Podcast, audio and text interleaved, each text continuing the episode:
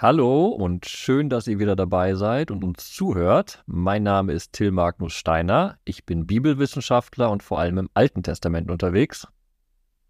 Und ich bin auch wieder dabei. Ich bin Christel Köhler. Ich bin Neutestamentlerin. Und wir freuen uns, dass wir heute mit euch über Hoffnung sprechen dürfen.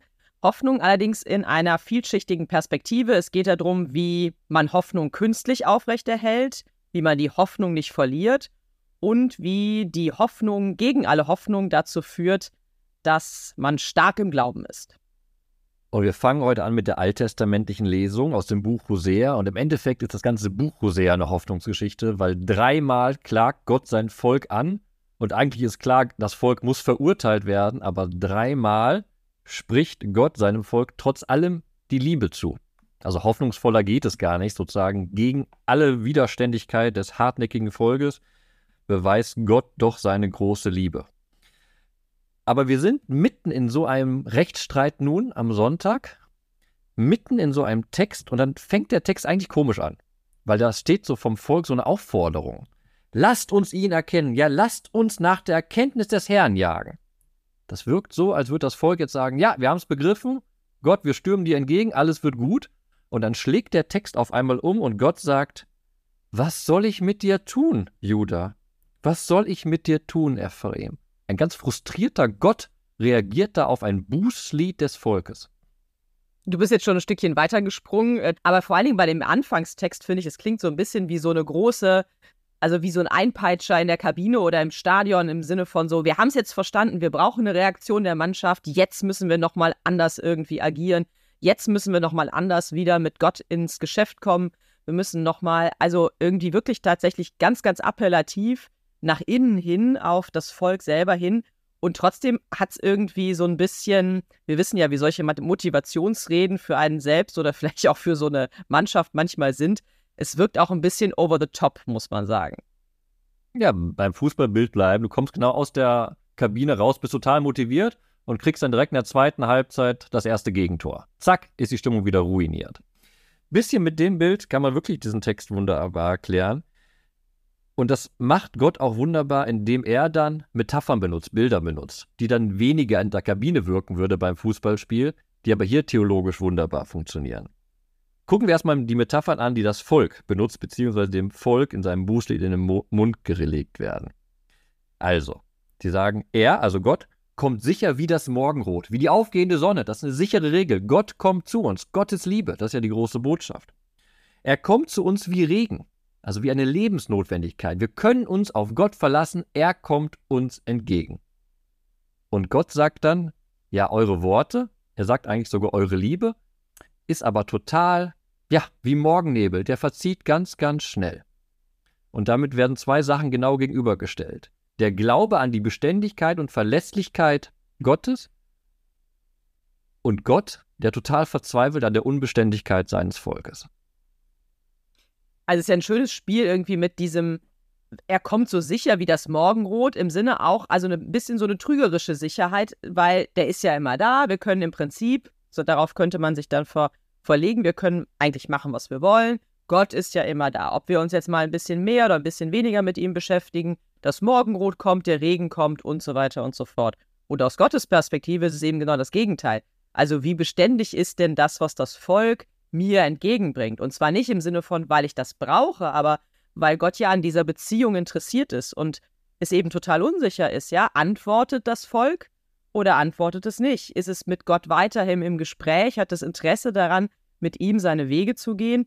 Und das eine ist äh, gegenüber dem anderen eben wirklich, ähm, ja, man merkt, dass das nicht auf gleicher Ebene funktioniert hier gerade. Das kann man wunderbar erklären an diesem Begriff, der benutzt wird. Das Volk ruft, ja, lasst uns nach der Erkenntnis des Herrn jagen.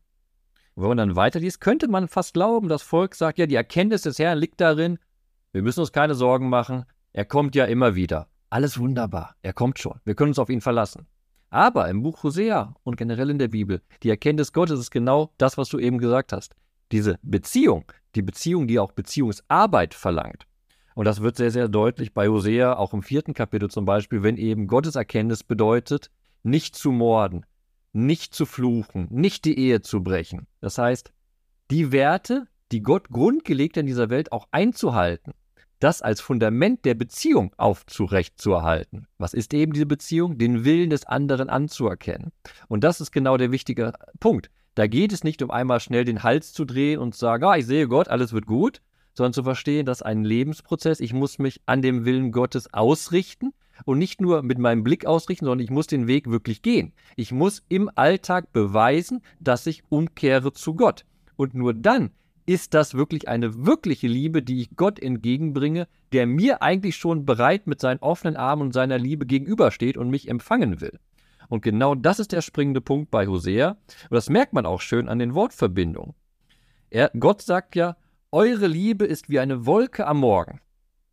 Das ist das Vergängliche. Und am Ende taucht dieser Begriff der Liebe und auch der Gotteserkenntnis wieder auf. Denn an Liebe habe ich gefallen, sagt Gott. An Liebe habe ich gefallen, nicht an Schlachtopfern. An Gotteserkenntnis mehr als an Brandopfern. Dieser letzte Vers, ähm, der nochmal diese Beziehungsperspektive wirklich so stark in den Blick nimmt, der ist tatsächlich dann, wenn auch nicht auf den ersten Blick für das ungeschulte Auge vielleicht erkennbar, der ist ein ganz wichtiger Vers, der direkt zitiert wird im Evangelium des Sonntags. Wenn wir nämlich in das Matthäusevangelium hineinspringen, Matthäus Kapitel 9, ähm, eine kleine Berufungsnachfolgegeschichte. Wir sind ähm, an einem Zoll, an einem Zollhaus, muss man sich ja eigentlich wahrscheinlich vorstellen. Und Jesus geht da dran vorbei und er sieht einen Mann namens Matthäus dort sitzen und sagt: Folge mir nach. Und Matthäus stand auf und folgt ihm nach. So heißt es im Evangelium. Und daraus entspinnt sich wie so oft eine Diskussion zwischen Jesus und den Pharisäern, denn Jesus kehrt auch bei Matthäus ein. Ähm, dort sind andere Zöllner, Sünder, die immer so als Gruppe zusammengefasst werden und das passt natürlich den Pharisäern nicht. Und am Ende der Geschichte wird genau dieses, dieses, dieser letzte Vers, den wir eben bei Hosea gehört haben, wieder rausgeholt und daran erinnert, dass es eben in der Beziehung mit Gott wirklich um eine Frage der Beziehung geht und nicht um eine Frage des, ähm, ja, des einfach irgendwie auch Aufrechnens von Anerkennung oder Aufrechnens von, von einzelnen Leistungen etc., sondern um eine Beständigkeit von, von Beziehungen und um eine Haltung, die am Ende dahinter steckt. Und deswegen zitiert Matthäus, und dann gucken wir uns den Text gleich genauer an, am Ende des Evangeliums diesen Hosea-Text mit den Worten Barmherzigkeit will ich nicht Opfer. Also ein bisschen anders von der Formulierung her. Das liegt daran, dass Matthäus das wohl so im Ohr gehabt hat, aber Barmherzigkeit will ich nicht Opfer. Und damit sind wir wieder tatsächlich in einer Frage des Miteinanderumgehens und nicht in der Frage des Tuns alleine. Warum taucht bei dieser Geschichte über die Nachfolge Matthäus einmal das Opfer auf? Und ich glaube, den Punkt, den wir schon angesprochen bei Hosea, der greift auch schön bei dieser Erzählung über Matthäus, weil wir haben eben nicht jemanden, der einfach jetzt sagt, so, ich gehe mal einen Tag lang mit Jesus mit und guck mal, wie das wird, sondern wir haben ja einen Jünger, der berufen wird und der dann entlang des Evangeliums diesem Jesus nachfolgt. Matthäus wird ein Jünger Jesu. Das ist keine punktuelle Handlung. So, und das ist, glaube ich, auch ein schöner Zugriff auf diesen Opferbegriff. Bei Hosea haben wir den Opferbegriff oben, weil es ganz selbstverständlich ist. Wenn man eine Bußzeremonie haben möchte, gibt es ein Bußlied und ein Opfer dazu. Das gehört dazu, punktuell muss abgearbeitet werden. So, jetzt haben wir aber gesagt, es geht um mehr als eine punktuelle Handlung. Es geht mehr als jetzt das, was man rituell machen muss. Man muss sich ausrichten daran. Man muss eben wirklich sein Leben, und dann wird der Schuh draus, in Barmherzigkeit, Liebe und Gotteserkenntnis führen. Im Willen Gottes. Und das ist das Entscheidende. Nicht das Punktuelle, nicht die einzelne Handlung, sondern die Kontinuität. So wie Matthäus eben seinen Weg nun geht mit Jesus. Und vielleicht an der Stelle zum Thema Kontinuität. Mir ist sofort in Erinnerung gekommen, dass wir ähm, als wir über den Dreifaltigkeitssonntag gesprochen haben, tatsächlich auch nochmal groß die Frage nach, was bedeutet das denn eigentlich Barmherzigkeit, Gerechtigkeit, Langmut und so weiter hier den Blick genommen haben. Und es ist ganz schön, dass es hier wieder auftaucht. Also für diejenigen, die nicht gehört haben, schaut ruhig nochmal oder hört nochmal rein. Aber es geht darum, wirklich in diesen Begriffen und mit diesen Begriffen, eben auch mit dem Begriff der Barmherzigkeit und auch mit dem Begriff der Erkenntnis und der Liebe, ja am Ende das Wesen Gottes, wie du es auch gerade gesagt hast, zu fassen und, ähm, und daran tatsächlich, also wir haben damals über die Namen, den Namen Gottes, wie entfaltet der sich denn eigentlich gesprochen? Und das kann man hier ganz genauso sagen. Also der Name Gottes, das Wesen Gottes entfaltet sich in diesen Begriffen. Und wenn ich eine Beziehung zu diesem Gott aufbauen will, dann eben genau über diese Wesenseigenschaften. Und das ist ja auch der Gedanke der Nachfolge, tatsächlich in diese Wesenseigenschaften Gottes, in die Wesenseigenschaften Jesu Christi einzutauchen ihnen auch ein bisschen ähnlicher zu werden und auf diese Art und Weise tatsächlich der Beziehung an Tiefe zu verleihen, eben nicht nur eine mündliche Zusage einer Beziehung daraus zu machen, sondern die Beziehung wirklich auch in eine in eine Lebensbeziehung münden zu lassen. Und deswegen braucht es dann das Selbertun von Barmherzigkeit und nicht nur das vordergründige eben Opfern, was ich tun kann und dann kann ich mich im nächsten Moment wieder anders verhandeln. Barmherzigkeit ist eine Haltung, ist eine Lebensaufgabe, die kann ich nicht eben mal so abarbeiten wie vielleicht anderes. Und das die eigentliche Gotteserkenntnis, von der Hosea ja spricht, was wir auch gesagt haben, wenn ich das erkenne, wie das Wesen Gottes mir als Angebot gegenübersteht, dann hat das Relevanz für das Jetzt und für das Morgen, für mein Leben entlang dieses Weges. Das ist die wirkliche Gotteserkenntnis, die dann sagt, ja, und dann auch so radikal vielleicht reagiert wie bei Matthäus, der dann einfach aufsteht und diesem Jesus nachfolgt. Jetzt muss man vielleicht, um diese äh, Perikope im Evangelium noch ein bisschen besser zu verstehen, kurz was dazu sagen. Und das ist jetzt die Frage an dich, Christel. Was ist denn ein Zöllner und warum ist ein Zöllner so ein böser Mensch? Gut, dass du es fragst, lieber Till. Das kommt mir jetzt gerade wieder in so einer lustigen, abgesprochenen Werbesendung vor.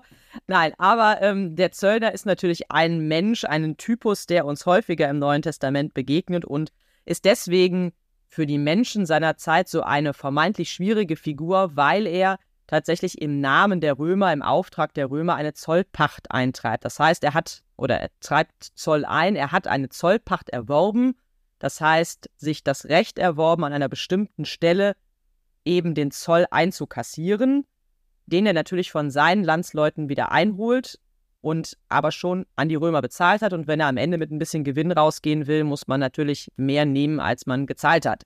Das ist ganz logisch. Also das ist das eine, was ihn in Verruf bringt. Und das andere ist natürlich, dass er mit dem Besatzungsmächten kollaboriert, wenn man es so formulieren will. Er ist jemand, der eigentlich ein verlängerter Arm der Römer ist. Und das macht ihn doppelt unbeliebt. Nicht nur, dass er ein bisschen was für sich womöglich beiseite schaffen kann damit, sondern auch eben, dass er tatsächlich für die Römer agiert. Und das bringt ihn immer in die Nähe der Sünder. Zöllner und Sünder ist eine Kombination von Menschen, die uns ganz häufig begegnet im Evangelium, wo man im Prinzip sagt, so, das sind irgendwie alle die, die irgendwie so ein bisschen raus sind aus der Gesellschaft. Das sind die, mit denen eigentlich keiner richtig was zu tun haben will, die vieles falsch machen und so weiter und so fort. Auch wenn das auf sehr unterschiedlichen Ebenen ist. Aber Matthäus, dieser Zöllner, ist eben jemand, der Geld eintreibt, sich Geld ähm, wiederholt, was er schon vorher ausgegeben hat und das eben im Zusammenspiel mit den Römern.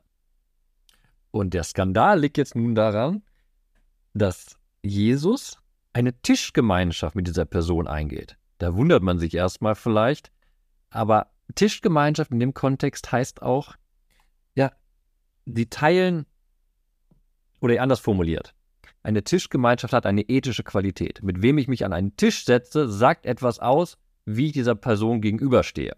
Ne? Bestes Beispiel, wenn wir jetzt denken, großer Königsempfang, wer da an dem Diner teilnehmen darf, der steht auf dieser royalen Ebene, hat einen bestimmten Status, da kann nicht jeder hin.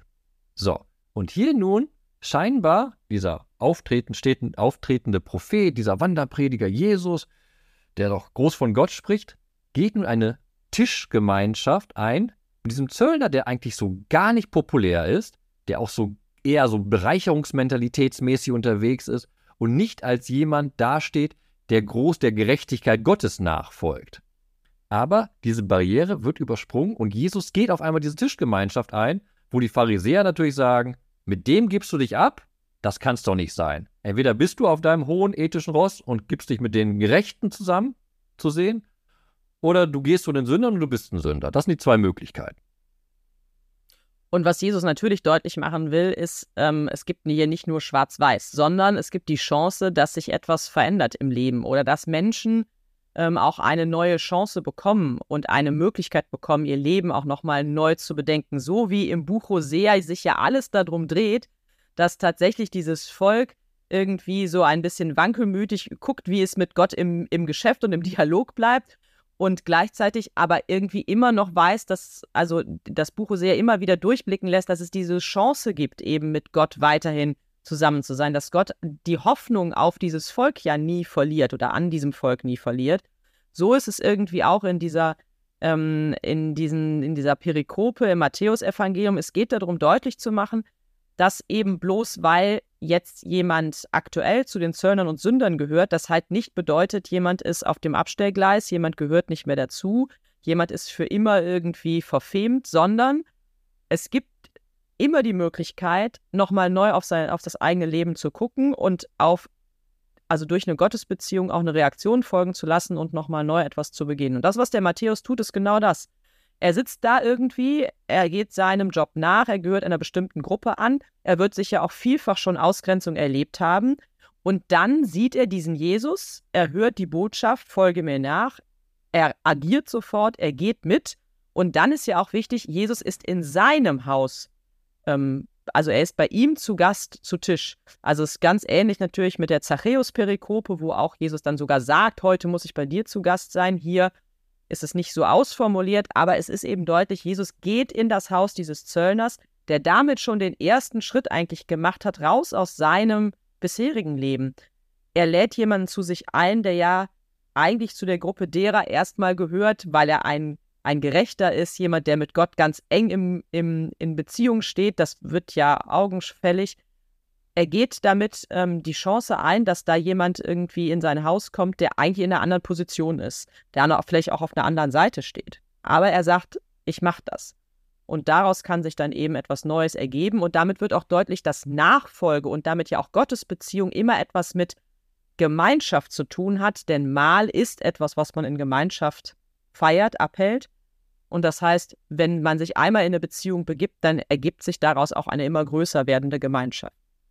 Und das finde ich schön an der Perikopenauswahl, wenn wir den Text dann am Sonntag lesen und hören. Da wird nicht gesagt, dass Matthäus sagt, oi, oi, oi, ich kann nicht mehr Zöllner sein oder oi, oi, oi, ich gebe jetzt all mein Geld direkt zurück, sondern so, wie wir den Text lesen, steht da erstmal nur, er stand auf, folgte ihm nach und geht eine Tischgemeinschaft ein. Er fängt eine Beziehung an. Er setzt sich zusammen mit diesem Jesus und uns wird daraus verkündet, beziehungsweise der Text am Sonntag läuft darauf hinaus, dass wir hören, dass Jesus sagt, denn ich bin nicht gekommen, um Gerechte zu rufen, sondern Sünder.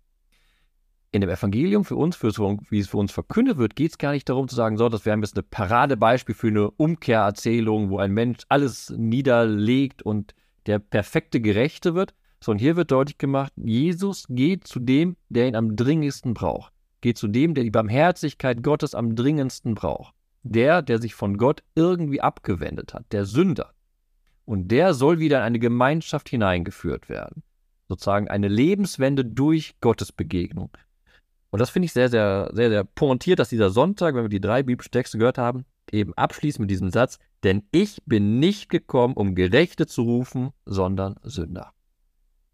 Und damit ist nochmal ganz klar, dass der Matthäus als hier auch nochmal, also auf seinen Status ähm, quasi, ähm, ja, reduziert ist das falsche Wort, aber dass er natürlich nochmal mit seinem, mit seinem Status desjenigen, der irgendwie nicht so ganz in der Gerechtigkeit mit Gott vorher gelebt hat oder vielleicht auch lebt, ähm, reduziert wird. Und Jesus sagt eben trotzdem, genau dafür bin ich da. Und gleichzeitig heißt es eben nicht, wenn hier steht, denn ich bin nicht gekommen, um Gerechte zu rufen, sondern Sünder, dass es ein Aufrechnen ist, dass der Sünder am Ende lieber ist als jemand, der gerecht ist, also der halt auch sein Leben lang irgendwie versucht, den Weg mit Gott durch Höhen und Tiefen zu gestalten. Und dass das nicht so ist, du hast gerade gesagt, das ist der letzte Satz, den wir am Sonntag biblisch hören, aber dazwischen hören wir ja eben noch die wunderbare Lesung aus dem Römerbrief, wo es eben um einen Menschen geht, nämlich Abraham als Vorbild auch für die christliche Gemeinde, der tatsächlich versucht hat, wirklich sein Leben ganz in der Gerechtigkeit, in der Beziehung mit Gott ähm, durchzuziehen. Und dessen, ähm, dessen, oder der Lesungstext, der sich um ihn dreht, der beginnt eben mit diesem wunderbaren Wort, gegen alle Hoffnung hat er voll Hoffnung geglaubt, dass er der Vater vieler Völker werde. Also jemand, der ganz sich auf die Verheißung Gottes hin ausgerichtet hat und das durchgezogen hat, obwohl er schon so alt ähm, und in der Position, wo eigentlich es nicht mehr nicht mehr so erst denkbar war, dass er jetzt wirklich noch derjenige ist, aus dem ein großes Volk erwächst. Er hat dieser Verheißung und dem Wort Gottes getraut und sich ganz darauf eingelassen. Aber nichtsdestotrotz ist er, der so handelt, nicht mehr als jetzt auch ein Matthäus, der tatsächlich sich aus diesem anderen Status herausrufen lässt. Und das ist genau dieses, dieser Begriff oder diese Worte am Anfang gegen alle Hoffnung. Das ist so eine schöne Überleitung, wenn wir jetzt zurückspringen, wie du es auch gerade gesagt hast. Eigentlich, wie wir es gesagt hatten, die Pharisäer haben keine Hoffnung mehr gesehen für einen Zöllner, für einen Matthäus. Dem wendet sich Gott nicht zu und der wendet sich Gott nicht zu. Das passiert aber im Evangelium. Und bei dem Römerbrief, beziehungsweise bei der Abraham-Geschichte, haben wir auch gegen alle Hoffnungen. Und der Römerbrief definiert uns jetzt gegen alle Hoffnungen gegen alle Hoffnung hört sich erstmal total verzweifelt an. Aber man muss wirklich dieses Adjektiv zusetzen gegen alle irdischen Hoffnungen. Denn Abraham, dieser fast hundertjährige Mann, ist eigentlich ein Dead End in der Geschichte. Hat keine Kinder und dem wird verheißen, dass er ein großes Volk bzw. Vater vieler Völker sein wird. Nun, was ist das Besondere und warum zeigt uns Paulus nun diesen Abraham als ein Glaubensvorbild? weil er genau sagt, dass er gegen alle Hoffnung voller Hoffnung war. Welche Hoffnung? Voll des Glaubens war. Und das wird wunderbar definiert in Vers 20. Er sagt nämlich, Abraham wurde stark im Glauben. Was heißt es, stark im Glauben zu sein? Das sagt dann Vers 21. Abraham war fest davon überzeugt, dass Gott die Macht besitzt, auch zu tun, was er verheißen hat. Das ist ja genau die Geschichte. Abraham, der fast 100-Jährige, der kein Kind mehr zu erwarten hat, weil seine Frau auch nicht mehr im gebärfähigen Alter ist, bekommt die Verheißung, dass Gott sagt, ja, du wirst Kinder bekommen, nicht nur Kinder, du wirst der Vater von Völkern sein. Und normalerweise, wie auch in der Geschichte eigentlich erzählt, da kann man nur laut lachen und sagen, ja, nette Sache, tolle Idee. Irdisch ist das nicht denkbar. Aber Abraham glaubt daran, dass die Verheißung Gottes stärker ist als das, was man glauben kann, beziehungsweise glauben möchte im irdischen Kontext. Ja, Glaube heißt, da, diese Gotteserkenntnis zu haben, dass das Wesen Gottes dafür einsteht, wer er ist und was er verheißt. Und das wird Abraham als Gerechtigkeit angerechnet, als richtiges Verhalten von Gott bescheinigt, beziehungsweise Gott dankt ihm sogar, dass dieser Glaube in Abraham Wurzel geschlagen hat. Und das ist eigentlich die, die wirkliche Pointe dieses Römerbrieftextes. Du hast schon gesagt, es heißt dann darum, das wurde ihm als Gerechtigkeit angerechnet. Und dieser Begriff der Gerechtigkeit ist ein Begriff, der ja eben auch ein Beziehungsbegriff am Ende ist. Denn wer selber in Gerechtigkeit versucht zu leben, wer selber versucht, diesem Wesensmerkmal Gottes ähm, zu entsprechen, der geht eben die Beziehung zu Gott ein, weil Gott und Gott ist der Gerechte. Das heißt, auch in diesem Selbstversuchen gerecht zu sein, auf Gottes Verheißung zu, äh, zu trauen, auch auf seine Zusage hin zu leben, das ist etwas, was dann in einer gewissen Form Gott ähnlicher macht, was auch eine Form der Nachfolge ausmacht, dieser Gerechtigkeit halt nachzugehen. Und ähm, das ist dann etwas, was tatsächlich als Begriff ähm, nochmal erweitert wird oder dieser Gedanke wird nochmal erweitert im Römerbrief. Es heißt nämlich dann, denn die Frage ist ja, warum ist jetzt plötzlich der Abraham hier irgendwie so mittendrin im Text? Es heißt eben, ihm wurde das als Gerechtigkeit angerechnet, aber es wurde ihm angerechnet, auch um unseretwillen heißt es dann weiter, denn es wird an, denn denen es angerechnet werden soll, uns, die wir an den glauben, der Jesus, unseren Herrn, von den Toten auferweckt hat. Also auch für uns ist das etwas, was für uns zur Gerechtigkeit wird, wenn wir eben fest glauben, wenn wir stark werden im Glauben, so wie es über den Abraham hieß, und wir darauf vertrauen, dass Gott in seinen Worten, in seinem Handeln ein treuer Gott ist, ein in sich konsistenter Gott, der tatsächlich, wenn er uns so etwas verheißt wie du wirst jetzt der Vater aller Völker werden oder du wirst dein Leben nochmal neu beginnen oder du wirst äh, Teil einer großen Gemeinschaft werden, wie der Matthäus, der als dann ja Apostel tatsächlich ähm, mit Jesus die weiteren Wege gehen wird, dass wir sagen, ja, selbst wenn ich das vielleicht gerade nicht sehe, ich traue deiner Verheißung, ich traue deinem Wort und das ist etwas, was tatsächlich mein Glauben dann stark sein lässt und eben auch diesen Begriff der Gerechtigkeit damit reinholt, denn damit traue ich dem Wesen Gottes und das ist tatsächlich das, was damit auch gemeint ist an der Stelle. Abraham ist unser Vorbild im Glauben, an dem wir eben lernen können, dieses, was das Starksein im Glauben, dieses Festmachen im Glauben bedeutet.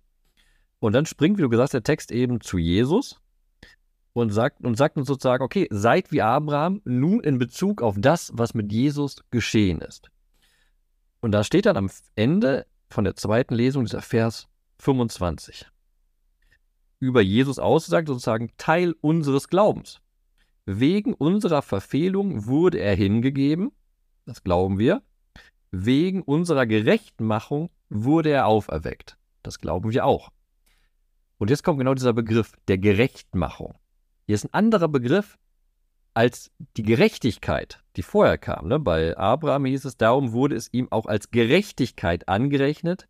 Nun blicken wir aber mit Paulus auf das Ereignis Jesu, seine Auferstehung, und erkennen in der Auferstehung, dass sie uns zur Gerechtmachung dient. Das musst du mir, das ist kein abgesprochenes Spielchen, was wir hier spielen, sondern du musst mir wirklich erklären, was ist denn der Unterschied zwischen Gerechtmachung und Gerechtigkeit? Das ist tatsächlich natürlich irgendwie ein bisschen, äh, also ein bisschen ist es schon eine Wortspielerei, würde ich sagen. Es geht ja nicht ganz aus dem Kontext des Gerechten hinaus, aber ähm, es bedeutet an der Stelle oder macht in dem der Begriff, so wie er hier formuliert ist, soll deutlich machen, es geht nicht um etwas Abstraktes. Der Begriff Gerechtigkeit ist schnell ein abstrakter Begriff und auch schnell so ein, so ein Metabegriff, der über allem schwebt und am Ende auch immer uneinholbar ist. Ne? Die Gerechtigkeit Gottes der können wir uns nie ganz, da, da werden wir nie ganz gleich in unserem Handeln.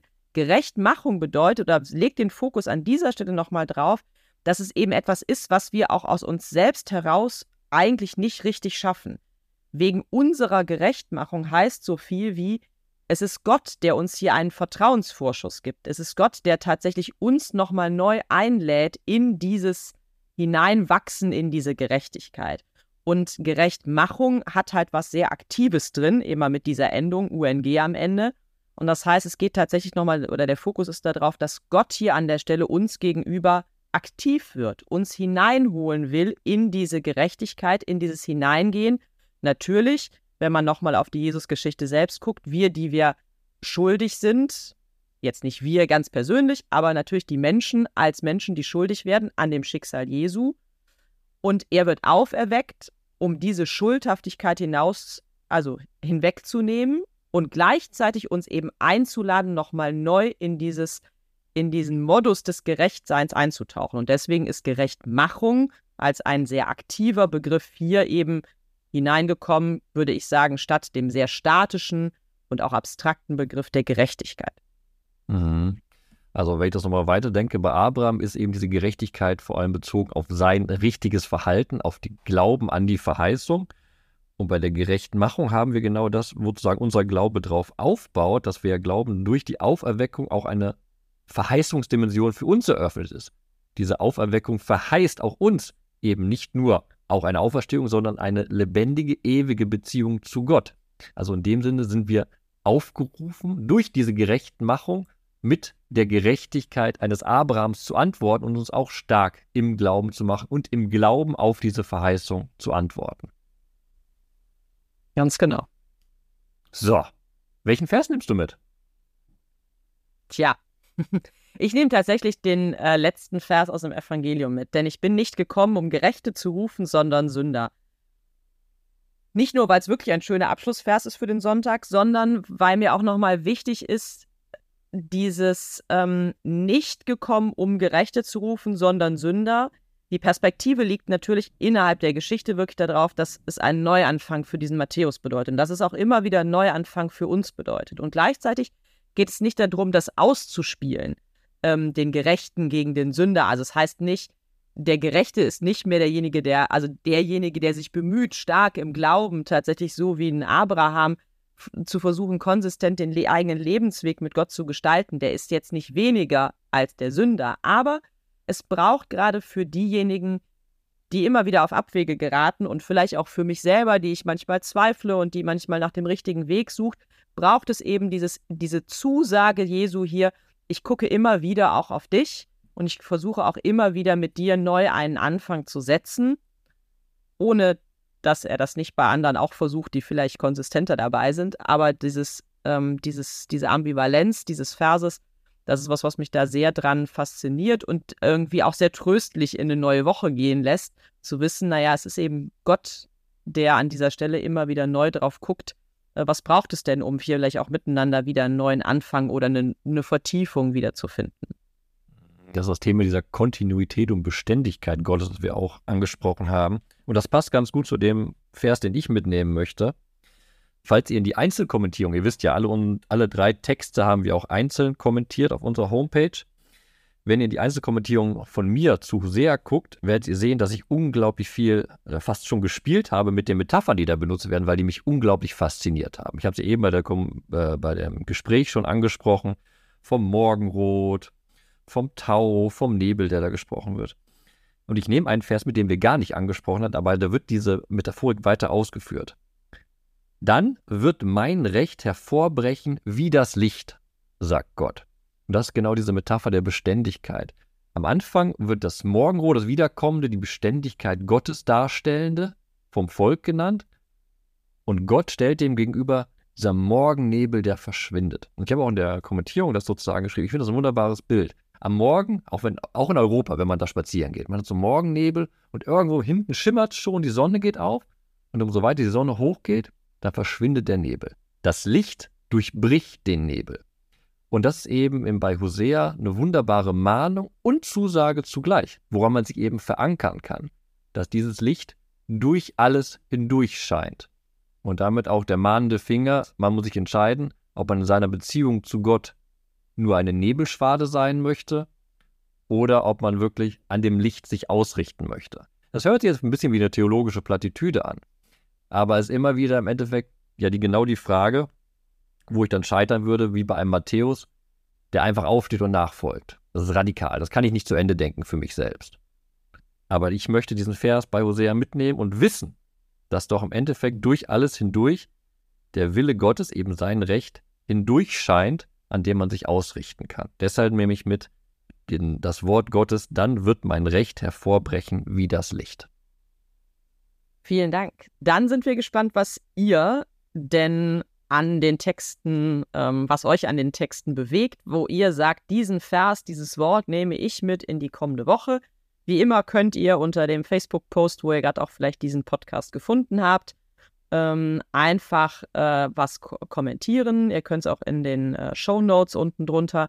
Also lasst uns einfach eure Kommentare da. Was sind die Verse, die Worte, die euch besonders wichtig sind an diesen drei Texten, die ihr mitnehmt in die kommende Woche. Wir freuen uns, wie immer, eure Gedanken zu lesen. Also viel Spaß beim Bibelentdecken. Tschüss.